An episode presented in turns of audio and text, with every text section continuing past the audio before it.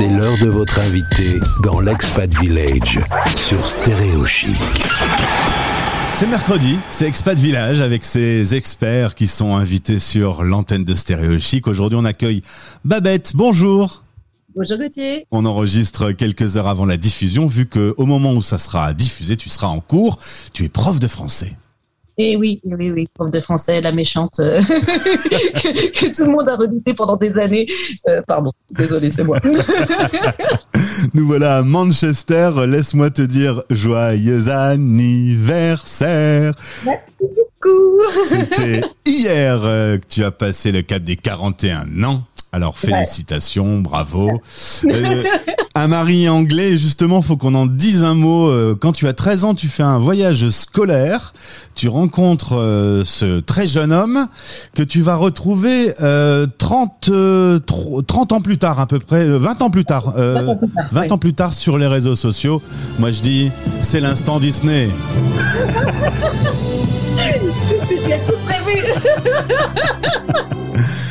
Raconte cette histoire incroyable. Grâce à Facebook qui n'existait pas euh, bah, quand tu avais 13 ans, vous vous retrouvez, vous papotez, puis vous voilà, euh, vous voilà vivre ensemble euh, à Manchester.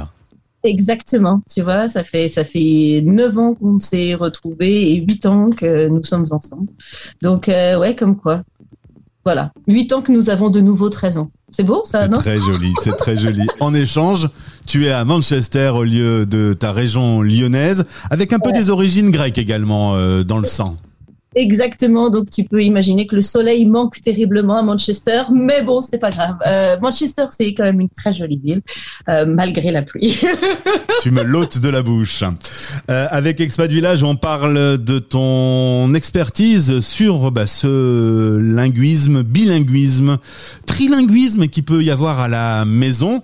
Euh, tu euh, accompagnes les expatriés pour notamment les enfants ou parfois même les adultes à maintenir le français à la maison.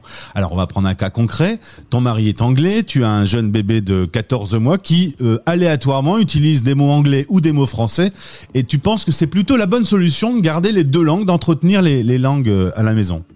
Définitivement oui. Euh, après, avec à chaque fois un parent référent dans la langue. Donc effectivement, mon compagnon parle uniquement anglais à fils, moi uniquement français.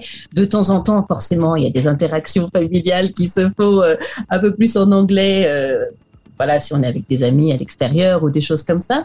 Mais euh, la communication directe entre mon fils et moi, c'est en français. Et euh, je crois que c'est vraiment comme ça que l'enfant peut. Euh, c'est une éponge, quoi. Donc, il va apprendre des deux côtés. Et pour avoir vu ce modèle-là chez des amis ou dans d'autres familles aux alentours, c'est assez hallucinant de voir un enfant de 3-4 ans qui va te parler à toi en français en te disant je veux boire de l'eau s'il te plaît, et qui deux secondes après va tourner la tête et va dire euh, à la personne anglophone qui est à côté une autre phrase en anglais sans aucun. Enfin, tu vois, c'est vraiment flic tac pop. Et là, tu te dis bon, ok. Donc, euh, ouais, je crois que c'est vraiment la, la, la, bonne solution et qu'ils ont une, une facilité euh, de gymnastique cérébrale qui est assez impressionnante pour ça. Et l'idée justement, c'est d'entretenir cette gymnastique pour qu'elle soit conservée euh, auprès de l'enfant, qui pourra ensuite vivre euh, avec un peu plus de facilité, parce que parler euh, plusieurs langues, c'est quand même un atout. Il y a aussi les familles où on est à l'étranger, mais à la maison, on parle que en français, et quand l'enfant grandit, il est lui exposé à une autre langue. Bah, toutes les configurations, tu dois les rencontrer. Exactement. Toutes les, figures, les configurations existent, que ce soit effectivement, et comme tu disais, elle a tout de suite une famille francophone euh, qui a un enfant scolarisé dans le système anglais. Et c'est la même chose. L'enfant, une fois dans l'école anglaise avec les copains, euh, apprend l'anglais euh, avec une rapidité euh, hallucinante. Et pas seulement les tout petits.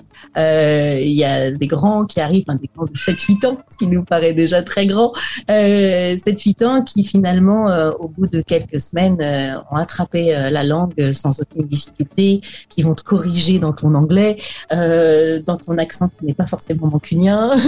tu vois Donc c'est assez drôle.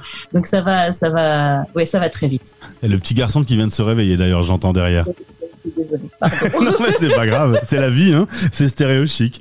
Euh, autre chose, on peut aussi euh, parler le français et au final euh, être un peu largué sur l'écriture, voilà. Et, tu peux aussi aider un peu à remettre les niveaux aux, aux bonnes jauges.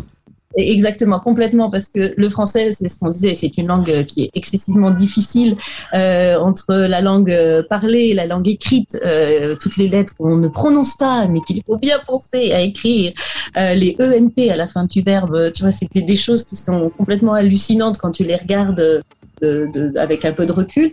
Et donc, pour un enfant qui parle le français, mais qui apprend l'anglais toute la semaine à l'écrit à l'école, c'est vrai que c'est des fois un petit peu compliqué de s'y mettre.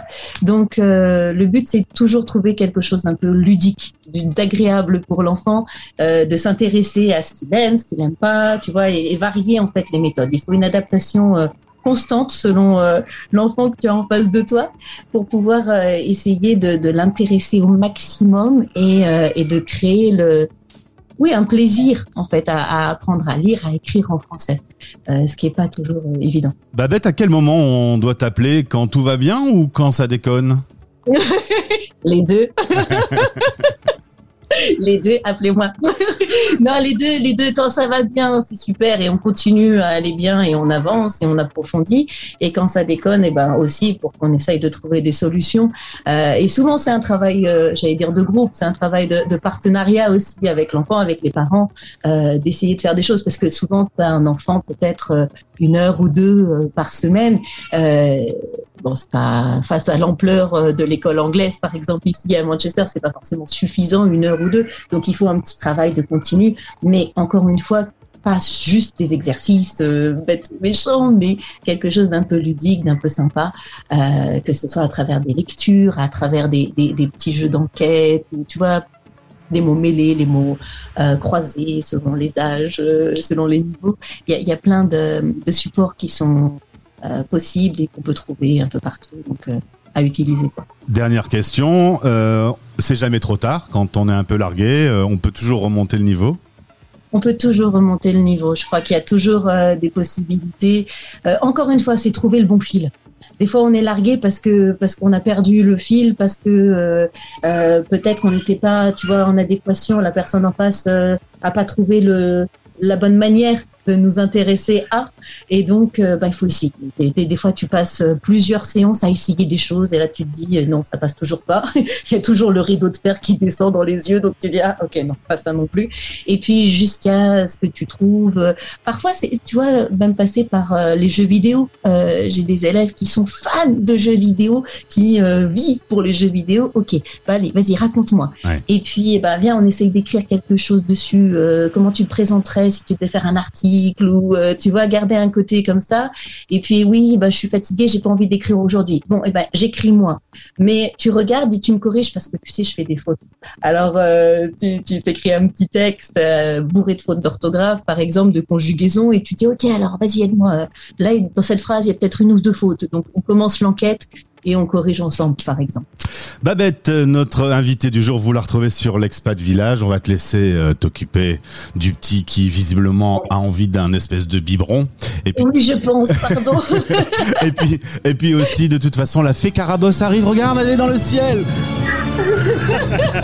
et juste, rendez-vous si vous voulez le 22 à 14h pour un bistrot autour de cette thématique pendant les vacances, comment entretenir le français. N'hésitez pas à nous rejoindre. Merci Babette.